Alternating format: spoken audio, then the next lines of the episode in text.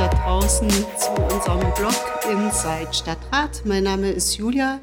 Ich bin die kulturpolitische Sprecherin der Fraktion Grüne Future.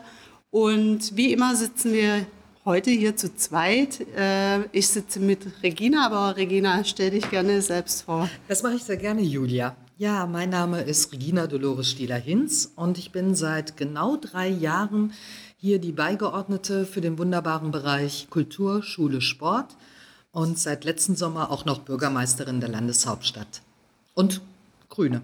Ja, darüber freuen wir uns natürlich sehr. Und heute lassen wir Schule, Sport mal ein bisschen beiseite, obwohl es natürlich auch heiße Themen da anliegen. Aber wir konzentrieren uns auf die Kultur, haben uns heute mal ein bisschen vorgenommen, so ein bisschen Rückblick zu wagen, so kurz vor der Sommerpause und ja, ein paar Ausblicke und Visionen sind vielleicht auch mit drauf. Wir wollten einfach mal loslegen mit grüner Kulturpolitik. Was macht grüne Kulturpolitik aus? Persönlich würde sagen, ja, wir haben eigentlich immer irgendwie so ein bisschen die urbane Stadtentwicklung im Blick wollen natürlich einerseits unsere städtische Kultureinrichtungen so auf den Stand bringen, dass es diesem Bild, was ich gerade entworfen habe, auch ein bisschen entspricht. Aber natürlich geht es uns auch sehr viel ums Ermöglichen. Und da sind wir dann auch bei der freien Kulturszene. Wie würdest du das sehen? Also ich glaube tatsächlich, dass wir da einiges in den letzten Jahren erreicht haben. Ähm, vor allen Dingen hat sich die Gesprächssituation verändert. Wir sprechen auf Augenhöhe miteinander und ich glaube, das ist schon mal Grundlage einfach für gemeinsames Gestalten von Kultur. Und ich persönlich spreche halt wirklich auch immer gerne von einer Kulturlandschaft, bei der es eigentlich egal ist oder sein sollte, wo du von her wegkommst, ja, mhm. ob du da institutionalisiert bist oder ob du engagiert bist, ehrenamtlich oder sonst, weil ein Ziel und äh, treibt uns doch immer gemeinsam an, das ist für die Menschen hier vor Ort Kultur zu gestalten, Kultur zu leben und natürlich auch ein Stück weit über die Stadtgrenzen auszustrahlen. Mhm. Das, das finde ich eigentlich äh, wirklich einen guten Hinweis, weil man kann ja sagen, irgendwie dieses Konzept von Hochkultur, so wirklich gibt es es auch bei uns jetzt hier nicht mehr. Die Akteure sind schon sehr stark aufeinander zugegangen in den letzten Jahren. Und ich habe so ein bisschen das Gefühl, nach der Corona-Krise auch noch ein Stück weit mehr. Ne? Also wir haben mittlerweile viele Bereiche, wo sich Akteure begegnen können aus aus der freien Kultur, aus der institutionalisierten. Auf jeden Fall, da würde ich dir äh, zustimmen. Wir sind bestimmt noch nicht am Ende angekommen, aber das kommt man eh nie. Das wäre eigentlich auch schade, weil dafür ist Kultur viel zu lebendig. Aber wir haben einiges, ähm, sagen wir mal, aus diesen schwierigen Zeiten für die Kulturlandschaft äh, der vergangenen Jahre zumindest ein paar Mehrwerte uns daraus generieren können. Mhm. Und Corona ist da ganz bestimmt eine ganz wesentliche, aber auch anschließend dann äh, mit der Energiekrise und eigentlich befinden wir uns ja in einem fast schon Dauerzustand der Krisen. Ähm, aber das lässt einen auch näher zusammenrücken. Und da hast du vollkommen recht, das ist gerade während Corona passiert. Da war es dann noch per Zoom, dass man sich regelmäßig getroffen hat. Und äh, da war ich auch regelmäßig mit dabei um diesen Austausch ähm, zu fördern und zu schauen, wo können wir einfach als Stadtverwaltung, du hast vorhin den Begriff Ermöglicherin ja auch schon mhm. genannt, wo können wir da wirklich unterstützen, weil für eine Großstadt wie Magdeburg äh, ist es unwahrscheinlich wichtig, dass wir halt eine vielfältige, diverse und lebendige Kulturszene haben. Und ich glaube, das ist uns auch ganz gut gelungen und hat ja dann letztendlich auch dazu geführt, dass dieser lockere Zusammenschluss, der aus einer Krise heraus geboren wurde, sich verstetigt hat mit der Unterstützung natürlich auch der Stadt ähm, zu dem Netzwerk Freie Kultur, der Verein, der sich ja äh, vor ähm, ja äh, dann halt ge gegründet hat äh, tatsächlich dann auch und ähm, jetzt seit einem guten Jahr sozusagen mhm. ja das Vereinsleben kann man jetzt schlecht sagen, das passt auch nicht gut dazu, aber einfach all diese, diese Lobbyarbeit, diese Ermöglichung von, von Kulturschaffenden aus der freien Szene, äh, Themen miteinander zu denken und äh, weiterzuentwickeln, ja, das ist ja daraus entsprungen. Mhm. Und da finde ich es halt sehr schön, vielleicht noch als letzter Satz, dass wir auch als Stadtverwaltung äh, dort in dem erweiterten Gesamtvorstand auch mit drin sind, weil das zeigt ja erst einmal eine gewisse Vertrauensbasis, die wir uns auch ganz bestimmt im letzten Kultursommer gemeinsam erarbeitet haben. Naja, und das ist ja eigentlich im Prinzip noch einen Schritt weiter, kann man da zurückgehen zur Kulturhauptstadtbewerbung, nämlich da hat es ja eigentlich alles ein Stück weit seinen Ursprung auch Natürlich war das auch für uns ein wichtiger Punkt im letzten Wahlprogramm, das zu unterstützen. Und trotz dieser dann am Ende gescheiterten Bewerbung oder gerade deswegen haben wir ja vielleicht auch das Netzwerk. Ne? Also es ist einfach auch die Initialzündung gewesen. Das war sozusagen die, die Basis für die Bildung dieser Plattform. Und jetzt ist es eben eine gute Plattform. Äh, wo sich die Akteure austauschen und ich glaube, wo wir auch immer wieder so die Berührung sehen, dass es zu uns als Stadträtinnen und Stadträte kommt, zu euch in die Verwaltung. Alles ist jetzt wirklich wesentlich besser vernetzt und im Gegensatz zu früher, wo man oft irgendwie so Misstöne hatte und auch Missgunst vielleicht partiell aufkeimte, äh, hat man jetzt Kommunikationswege, einfach sich auf äh, kurzem Weg zu vernetzen, auszutauschen. Ich habe wirklich das Gefühl, das ist sehr, sehr viel besser geworden. ich, will, ich will stark hoffen, weil Kommunikation ist nicht alles, aber ohne sie ist alles andere nichts. Und genau einfach präsent zu sein und zuzuhören und äh, Vorschläge mitzunehmen. Es hat ja auch, ist ja auch darin gemündet, zum Beispiel, ähm, dass wir im Zuge der Umstrukturierung auch unserer Kulturverwaltung jetzt eine Koordinatorin haben für die mhm. freie Szene.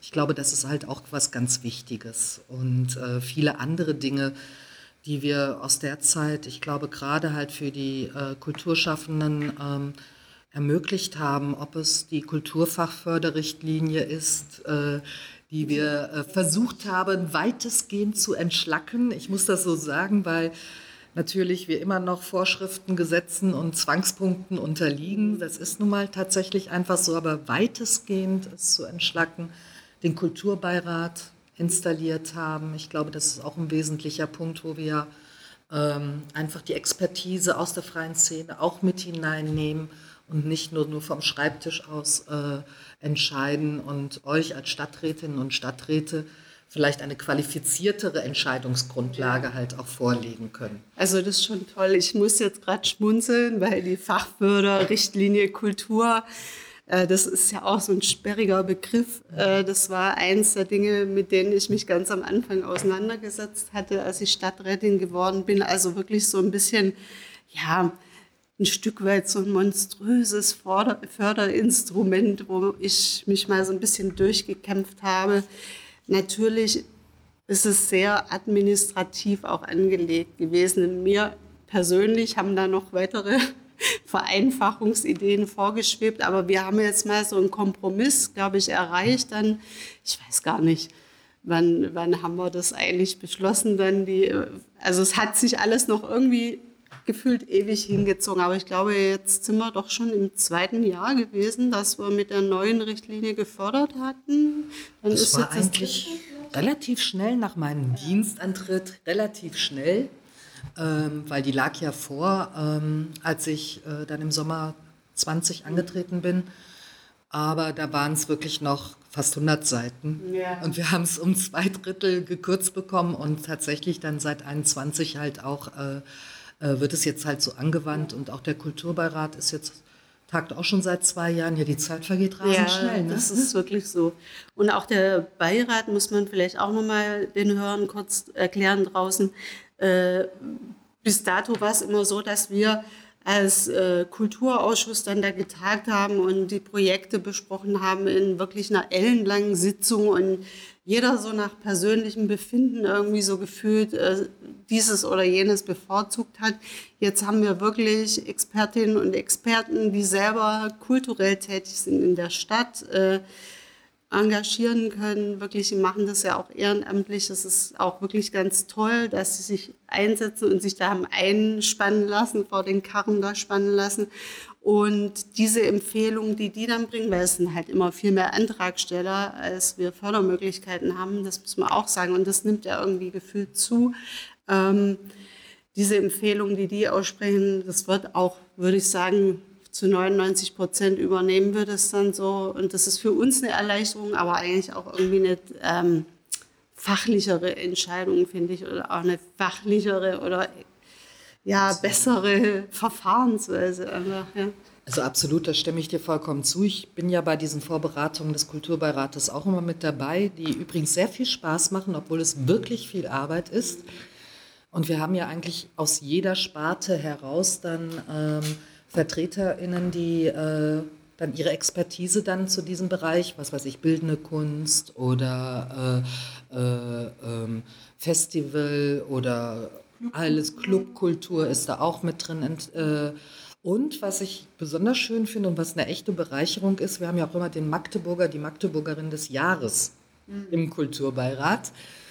Und das bringt auch immer noch mal so, so, so einen frischen Wind mit hinein. Ich das denke an die Otto Biertrinker, Franz, die Kneipenbretter, sorry. Genau. Und ähm, äh, das bringt, ja, weil wir ja gesagt haben, wir möchten auch so ein Stück weit Zivilgesellschaft auch noch mal so mit drin haben, aber wie kriegst du die, mit welchem Panel kriegst du die da rein und haben uns dieses Instrumentes halt bedient.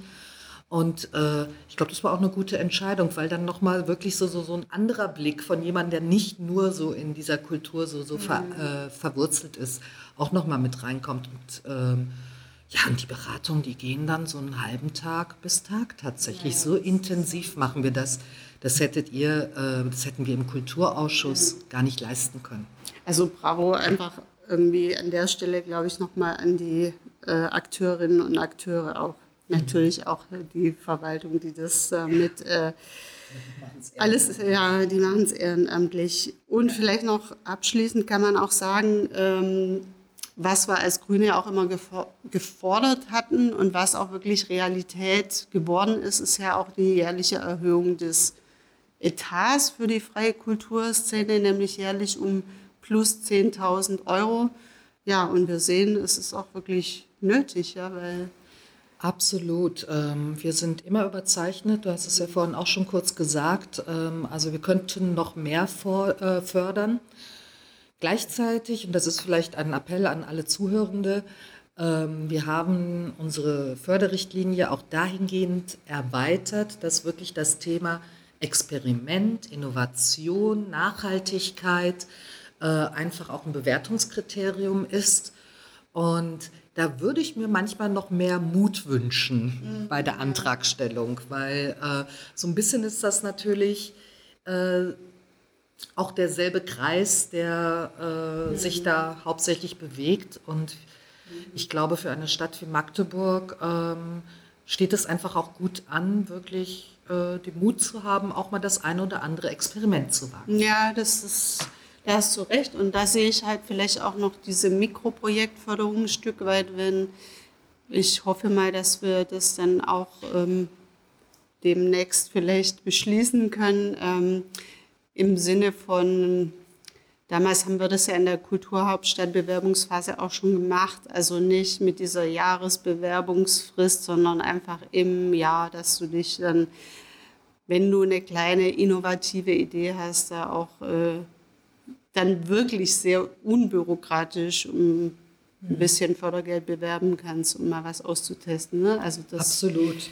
Das sollte setzt, noch kommen. Ja, das sollte noch kommen. Das setzt aber auch ein Stück weit immer voraus, dass man auch mal Vertrauen hat, auch vielleicht die Politik in Kultur und Verwaltung, äh, auch mal die Züge vielleicht ein bisschen loszulassen. Ja, sagst du was. Also ich bin da voll bei dir. Wir hatten die Debatte ja im Ausschuss und naja. Ja. genau. schauen wir mal, ob wir die anderen noch überzeugt kriegen. Ja? Wir arbeiten dran ja. gemeinsam. Ja, dann würde ich jetzt mal vielleicht ein Stück weit umschwenken zur, ja, wie, wie nennt man das jetzt, wenn man jetzt nicht die Barrieren, aber sagen wir mal einfach zu der institutionellen äh, Kultur. Ähm, wir haben jetzt hier, oder man kann ja auch sagen, zu Kulturbauten letztendlich. Ich glaube, äh, alle Bürgerinnen und Bürger sehen es, wir, wir sanieren mächtig und gerade auf dem Stadtmarsch drüben, äh, Stichwort Stadthalle, Hyperschale und so weiter, da ja, investieren wir wirklich sehr, sehr viel Geld in unsere Kulturbauten, die ja, ja aus einer spannenden Phase kommen. Kannst du dazu ein bisschen was erzählen?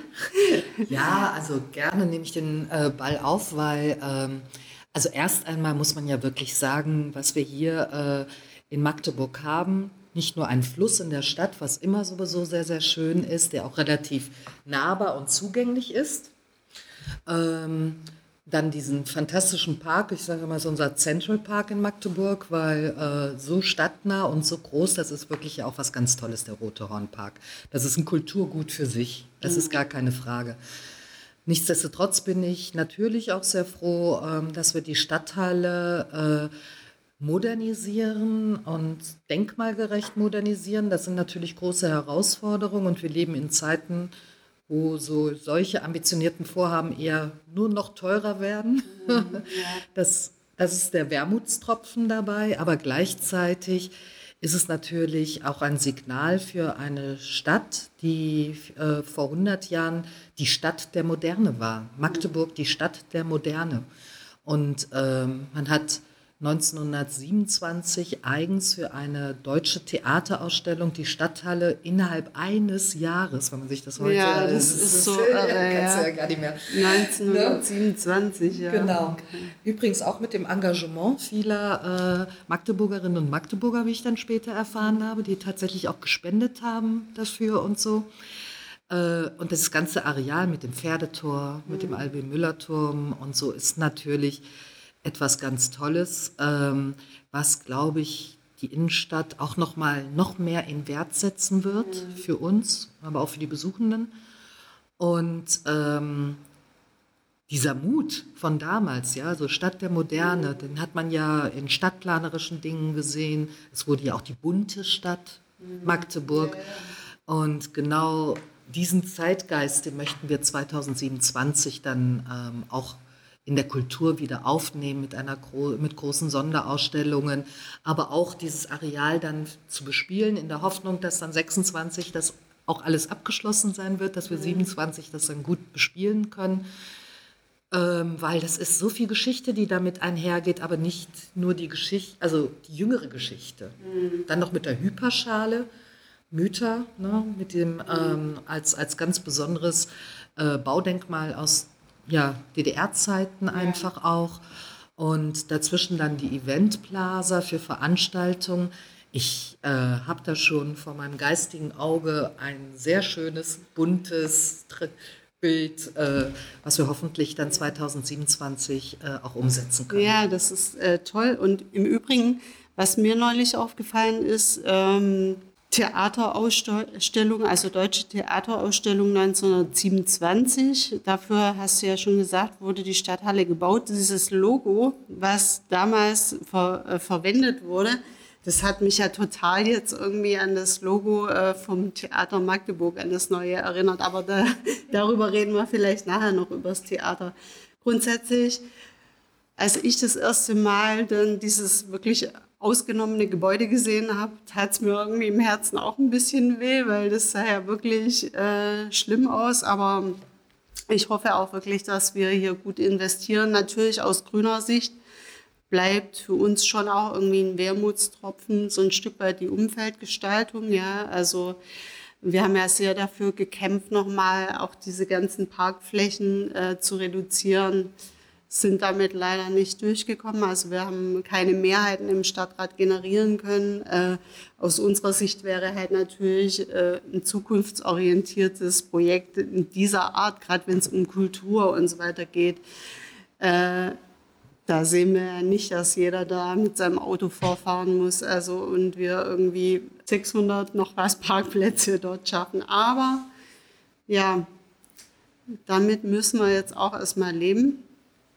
Äh, aber ich finde es ja eine schöne Vision zu sagen, 1907, äh, 1927 und dann 2027, 100 Jahre Jubiläum. Wir gucken auch ein bisschen nach vorne und schauen, ob wir diesen Zeitgeist auch nochmal wieder aufgreifen können. Denn ich glaube, es passt ganz gut. Magdeburg ist gerade so am, also befindet sich auch in so einem Aufbruch äh, gestern wurde ja der Intel-Vertrag dann unterschrieben. Also ich habe gelesen, es ist eigentlich auch nur eine Absichtserklärung, aber ist ja egal. Trotzdem, sagen wir mal, die Zeichen stehen jetzt hier mehr denn je auf Aufbruch und da können wir ja vielleicht auch hier einfach das Positive auch rausziehen. Also ich bin gespannt. Äh, es bleibt natürlich auch so ein bisschen, äh, wie, wie können wir es natürlich inhaltlich dann ausgestalten. Äh, das ist auch ein Thema, das im Kulturausschuss immer wieder diskutiert wird und wo wir auch noch nicht am Ende sind, zu sagen, okay, genau, wir haben dann sanierte Gebäude, aber welchen Fokus haben wir äh, kulturell, diese Gebäude zu bespielen? Da werden wir auch noch nicht äh, am Ende der Debatte sein, denke ich. Schwenke ich mal zum Theater, oder?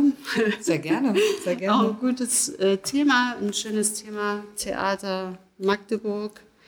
Ähm, die erste Spielzeit ist jetzt zu Ende unter der neuen Intendanz. Ja. Wir waren ja beide bei den Auswahlgesprächen mit dabei. Es war sehr spannend damals. Wie ist denn so dein Fazit? Was hat der neue Direktor des Hauses geleistet? Ja. Hat er es gut gemacht? Wie würdest du sagen? Ja, ähm, definitiv. Ich bin immer wieder sehr angetan über unser Theater Magdeburg und Julien Chavard haben wir gemeinsam die Entscheidung getroffen. Da war ja auch, äh, wir hatten ja zwei zum Schluss, ähm, wo wir uns entscheiden mussten. Und Julien Chavard war die, ich sag mal, etwas gewagtere Entscheidung.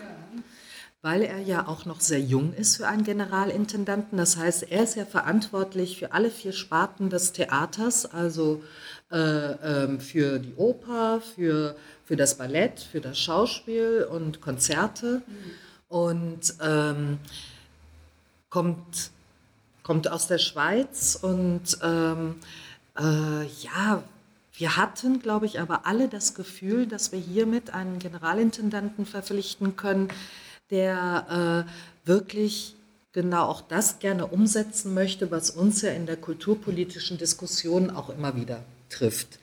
Das heißt, wie kriegen wir ähm, äh, wie kriegen wir einfach Diversität ins Theater, andere Strukturen, auch Führungsstrukturen, immer wieder ein ganz wichtiges Thema, gerade in einem Theater. Und wir hier unser Theater Magdeburg hat über 400 Mitarbeitende, muss man sich ja, ja auch mal vorstellen. Das ist ja schon ein echter Tanker. Ja. Und ähm, wie kriegt man mehr Diversität hinein und vor allen Dingen, da mache ich nochmal einen kurzen Schlenker zur städtischen Kultur. Ähm, da sagt man, da nehme ich wirklich immer gerne ein, ein, ein Zitat, ähm, die Stadt ist Eigentümerin der Kultureinrichtung, aber Besitzerinnen, das ist die Stadtgesellschaft. Und das heißt, auch die Kultureinrichtungen haben natürlich den Auftrag, sich immer mehr halt äh, auch zu öffnen. Ja. Und ähm, das macht das Theater Magdeburg unter der Intendanz von Julien Chavard wunderbar. Das fing ja schon an mit dem wunderbaren Theaterfest, äh, mit, wo ja auch FCM-Gesänge mit dabei gewesen sind. Genau. Mit einer dreiköpfigen Leitungsstruktur äh, im Schauspielhaus, was genau auch äh, etwas ist, was äh, vielerorts diskutiert wird, aber noch selten eingelöst wurde mit einer weiblichen GMD, die wir auch vorher natürlich schon hatten, aber trotzdem weibliche GMDs sind auch noch rar gesetzt. Ein GMD ja, muss man, glaube ich, vielleicht er erklären. Da ist man manchmal schon so drin einfach in, sein, in seiner äh, Fachblindheit. Äh, das heißt, unsere Gen Generalmusikdirektorin Anna Skrileva, äh, die für das Orchester sich verantwortlich zeichnet. Und äh, das sind alles halt so Sachen, ähm, gerade auch das Schauspielhaus versteht sich in einer ganz neuen Rolle wirklich mehr auch als Diskussions- und Austragungsort für stadtgesellschaftliche Themen einfach ja. auch. Ja. Ich war mhm. vor zwei Wochen, äh, durfte ich Gast sein bei Casino Didine. Ja. Also äh, das finde ich einfach cool und äh, ich hoffe, dass ähm, ja, dass das von dem Publikum auch weiterhin so gutiert wird. Wir haben gute Auslastungszahlen. Natürlich muss man bei allen Modernisierungswillen auch immer darauf schauen, alle mitzunehmen. Mhm. Finde ich auch ganz wichtig. Äh, äh, nicht nur die vielleicht ganz jungen Radikalen, sondern wir müssen ja auch schauen, dass auch äh, wirklich alle Stadt, also Gesellschaften, äh, Gesellschaftsschichten mhm. auch angesprochen werden irgendwo oder sich wiederfinden können. Mhm. Es muss ihnen ja nicht immer alles gefallen, aber dass sie sich damit auseinandersetzen. Ja, ja du brauchst eine gute Mischung. Man braucht einfach eine gute Mischung und ich glaube, das macht das Theater wirklich wunderbar. Mhm. Ja, also zu dem Thema kann ich auch wirklich sagen, ich selbst bin ja auch ähm, Kulturkonsumentin letztendlich und gehe sehr gerne ins Theater. Äh, für mich war in der Vergangenheit eher so Schauspielhaus so der Ort, an dem ich mich eher gesehen habe oder wiedergefunden habe. Äh, Oper war immer jetzt nicht so meins, aber ich habe mir das ganz fest vorgenommen zu Beginn der letzten Spielzeit, dass ich jetzt auch ins große Haus öfter gehen möchte ich glaube, äh, so ein ganz großer Opernfan wird aus mir wohl auch nicht mehr werden, aber ich habe schon gesehen, dass sich da wirklich viel verändert hat. Also ich fand es schon spannend, dass das Haus auf jeden Fall diese Öffnung, die ist passiert. Also wir haben sehr diverses Publikum jetzt bei den Opern und es liegt eben an den Formaten, weil es häufig eben nicht so klassische Opern sind und du hast eben auch sehr viel jüngeres Publikum. Und im Übrigen, mein Eindruck war eigentlich auch, äh, das, was wir bewirken wollten, die Strahlkraft ein bisschen nach außen mit so einer ein bisschen innovativeren Intendanz, das ist auch ganz gut gelungen. Ich habe den Eindruck, es sind wirklich auch mehr externe Besucher, die von außerhalb der Stadt kommen, vielleicht auch wirklich ne, äh, eben aus anderen äh, Landeshauptstädten hierher kommen oder aus Berlin, um sich das auch mal anzuschauen. Also das finde ich schon sehr beeindruckend. Und für mich persönlich, die größte Offenbarung ist halt wirklich auch dieser Wechsel in der Ballettsparte, weil alles, was ich bis jetzt gesehen habe, war auf jeden Fall halt weg vom klassischen Ballett hin zu Modern Dance. Und darüber freue ich mich persönlich natürlich super. Äh, und das lässt vielleicht auch irgendwie ähm, den Verlust, den manche ja empfunden haben, als der alte Ballettdirektor weggegangen ist, das einigermaßen verschmerzen, weil wir hier wirklich ein super angemessenen Ersatz äh, gefunden haben. Ich würde sogar noch weitergehen. Wir haben das wirklich äh, ähm, einfach, dieses ganze Portfolio ist so erweitert worden. Ähm, und auch dort die Bereitschaft, äh, ähm, zum Beispiel äh, Shakespeare wird ja im Schauspielhaus aufgeführt, fast mitten im Publikum, ja, mhm. also mit den äh, Ensemble, solche Geschichten einfach. Ja, Überhaupt die ganze Vermittlung, die ist äh, ist so gestiegen. Also gerade diese Vermittlungsarbeit, da haben wir auch Ressourcen nochmal reingesetzt und bieten verschiedene Angebote und Formate an und es wird wirklich gut angenommen. Und das ist schön und ich hoffe, das gelingt uns jetzt demnächst auch mit dem Puppentheater. Ja. Da steht ja der nächste Wechsel an, 30 Jahre Michael Kämmchen. Äh, das ist eine einfach eine geht Ära. zu Ende, oder? Ja, also wirklich äh, auch mit einem weinenden Auge. Ja, Ganz ja und gerade jetzt, ne, wo wir auch noch so viel vorhaben mit dem Puppentheater, ja. weiterhin diese Entwicklung hin zum Zentrum für europäische Puppenspielkunst, Quartier P, was immer mehr Format annimmt, wo wir ja wirklich auch Ausbildungsort werden mhm. für die Hochschulen Berlin und Stuttgart, hier in Zusammenarbeit mit der Hochschule Magdeburg-Stendal. Ähm, das ist das, wo ich gerne halt auch hin möchte. Ja, das ist auch super. Es ist ein Projekt, also es hört sich jetzt vielleicht komisch an, aber ich sag mal, ich denke, wir profitieren ganz toll davon, dass eben Menschen, die sich in der Ausbildung befinden, hier dann die Praxis äh, erlernen, weil wir haben halt eigentlich hier in Magdeburg ein Puppentheater, das, das äh, gibt es gerade im Westen jetzt nicht ganz so häufig, würde ich jetzt mal sagen, in der künstlerischen Ausprägung halt äh, nicht als jetzt reines Kindertheater, sondern mit einem hohen künstlerischen Anspruch. Und ähm, das ist für mich eigentlich auch ein Ort, wo wirklich auch dieser internationale und auch europäische Geist ganz stark gelebt wird, auch mit den Festivals in den vergangenen Jahren immer. Also das ist schon ein hohes Niveau und ich glaube auch, dass diese, also man muss ja auch sagen, auch das Quartier hat sich ja entwickelt, ne, von einem Gebäude zu jetzt mehreren, die jetzt schon instand gesetzt werden. Und es geht ja noch weiter. Äh, wir haben ja noch andere Objekte in der Umgebung so ein bisschen in den Blick genommen. Ich glaube, wenn uns das gelingt, und ich bin da auch eine ganz dolle Unterstützung, Unterstützerin von dem Projekt, dann kann das richtig, richtig gut werden. Und nochmal ein richtiges auch. Highlight. Weil ich glaube, da müssen wir uns sowieso drauf konzentrieren, jetzt gerade auch so äh, mit so einem Blick nochmal in die Zukunft. Ähm, wir müssen unsere Stärken stärken. Ja. Und das Puppentheater ist eine unserer Stärke, weil du hast vollkommen recht, so ein eigenes, selbstständiges Ensemble-Puppentheater, das wir ja haben. Mhm. Äh, das gibt es, ich glaube, das ist sogar äh, im deutschsprachigen Raum fast einzigartig. Mhm. Und ähm, das ist was ganz Besonderes und wir haben nun mal nicht mehr den Rückenwind der Kulturhauptstadt, wo vieles auch möglich gemacht wurde. Ähm, das, den Titel konnten wir ja leider nicht erringen. Mhm. Ähm, und wir haben eher ja, die Krisen zu bewältigen und deren Auswirkungen. Ja. Und das heißt, Kultur als freiwillige Leistung muss sich noch mehr plausibilisieren für die Zukunft.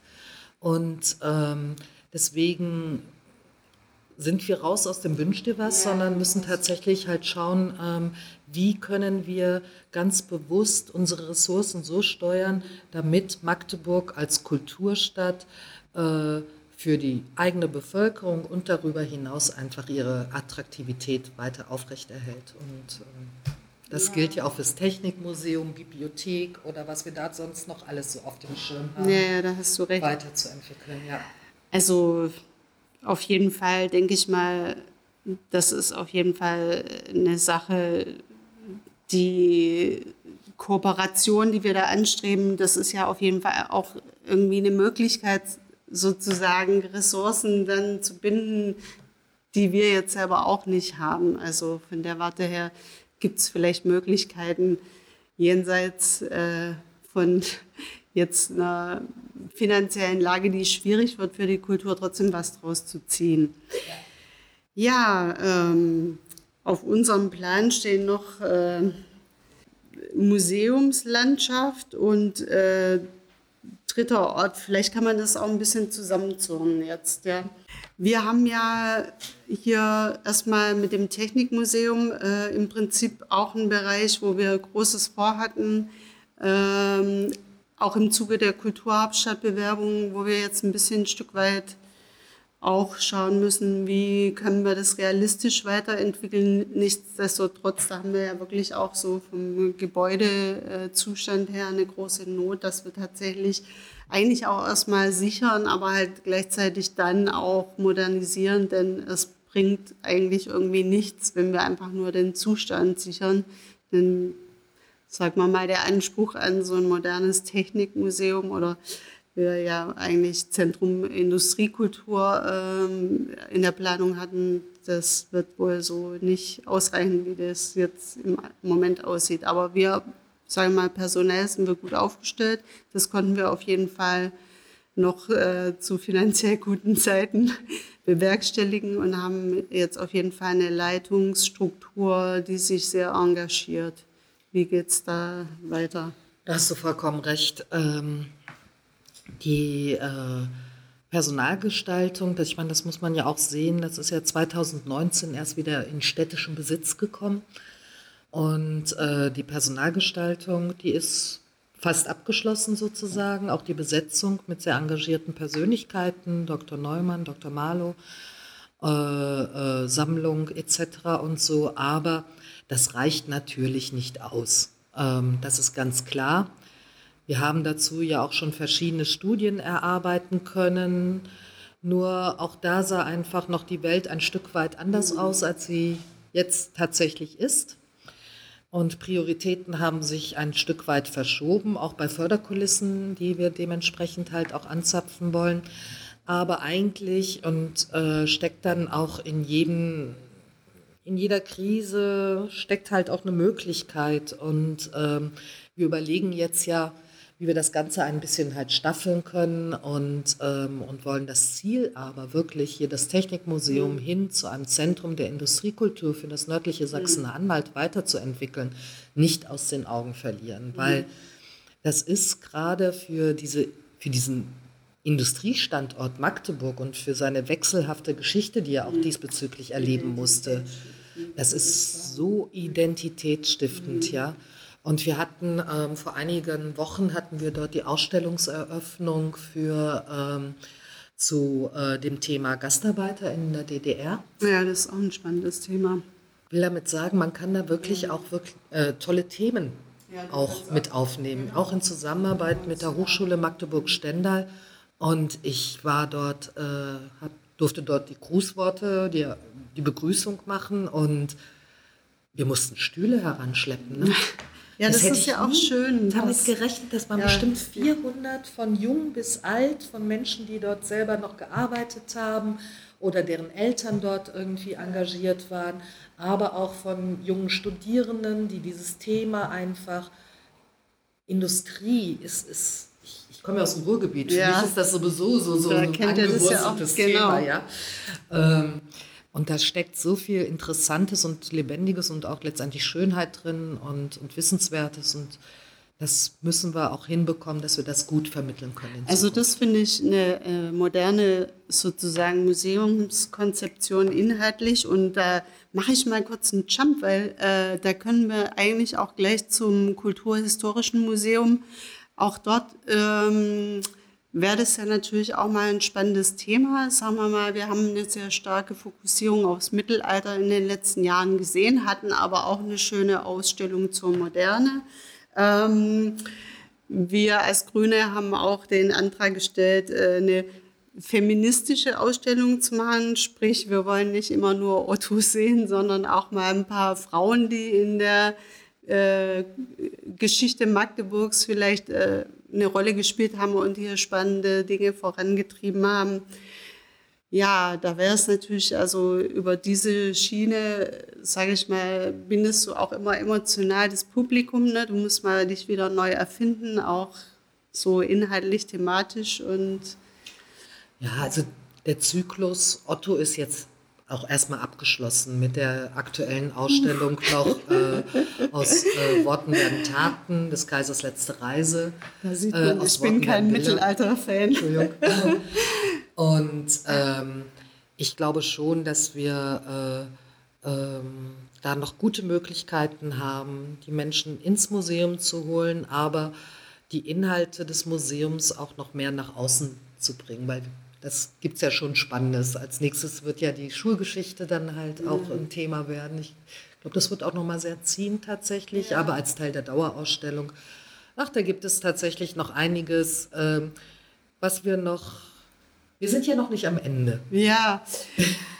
Ich würde tatsächlich jetzt ein bisschen so ein Roundup machen, vielleicht mit ein paar letzten Sätzen. Also wir haben jetzt hier noch äh, das Thema gehabt, was erwartet Magdeburg in der Kulturpolitik und da äh, passt für mich auch so noch mal ein bisschen äh, diese Idee dritter, dritte Orte, öffentliche Räume, also sp sprich die Zusammenlegung Bibliothek und Volkshochschule zu so einem sogenannten dritten Ort.